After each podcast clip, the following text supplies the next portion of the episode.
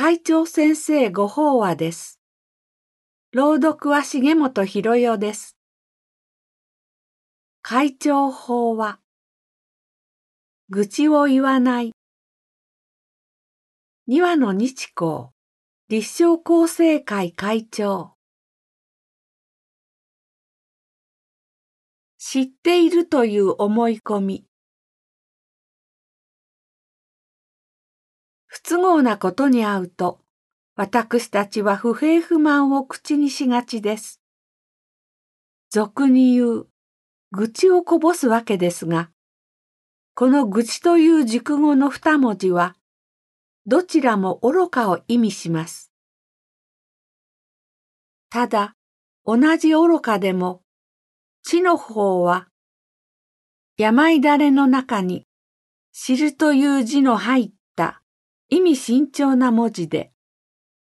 いわば血が病気になっていることによる愚かさを示しています。つまり、自分の知っていることがすべてと思い込み、全体がよくわかっていないことから来る愚かさということです。ちなみに、具は、猿に似た怠け者類を表す象形文字の下に心がついた文字のようです。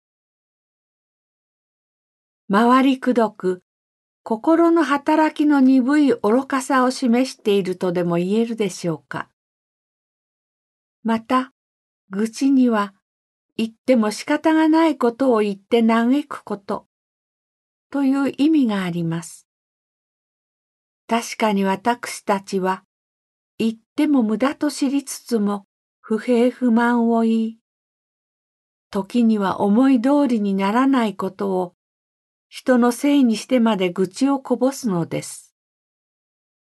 私たちがなぜそこからなかなか抜け出せないのかといえば、自分の知っていること、思っていること、考えていることが絶対に間違いないという錯覚にとらわれているからです。まさに私は知っているという病気にかかっているのです。道理がわかれば私が正しい私は知っているという気持ちが愚痴の原因の一つだとすれば、その心を顧みることにより、不満や文句が少なくなりそうです。そして、反省することによって、物事に対する洞察が深まると、不平や不満の対象としか思えなかったことが、仏の説法と受け取れるのではないでしょうか。日頃から仏の教えに親しんでいると、愚痴をこぼしそうな時でも、知恵の心がそれを沈めてくれると、教文にあります。愚痴大きものには、知恵の心を起こさしめ、という一節ですが、愚痴の対象が自分に大切なことを教える仏の説法だったと思えたとき、そこには知恵の心が働いていると言えそうです。そういう心の働きをよりしっかりと自分のものにする方法があります。それはこの世のあらゆる物事に共通する真理。つまり、真実の道理を知ることです。この世のあらゆるものが一つにつながるご縁によって生かされているという事実。その恩恵を受けて今自分がここに存在するというありがたさ。このことが明らかになり感謝できると愚痴は出てこないのではないでしょうか。一言で言えば天地自然の道理がわかれば、愚痴は言えなくなるということです。教文には、もし愚痴をおからんに、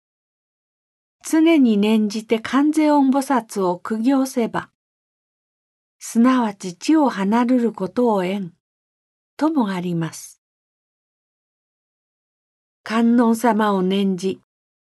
敬う心を持ち続けると、愚痴を離れることができるというのです。仮に、ついうっかり愚痴が出そうになった時でも、観音様のような慈悲の心、人に対する思いやりの心が、自分勝手な言葉や行動を押しとどめてくれるでしょう。そもそも、完全音菩薩を念じるというのは、自分もそうありたいと願う心の表れですから、自分のことよりも他人の幸せを喜べる人は、愚痴や不平から縁遠いはずなのです。それでも愚痴をこぼしそうになったら、知恵が働くチャンスだ。気持ちを明るく切り替え、あるいは日々の度胸供養を通して心を見つめ直して真理に沿ったものの見方、受け止め方に立ち戻ればいいのです。以上で、厚生平成29年6月号会長先生ご法話の朗読を終了させていただきます。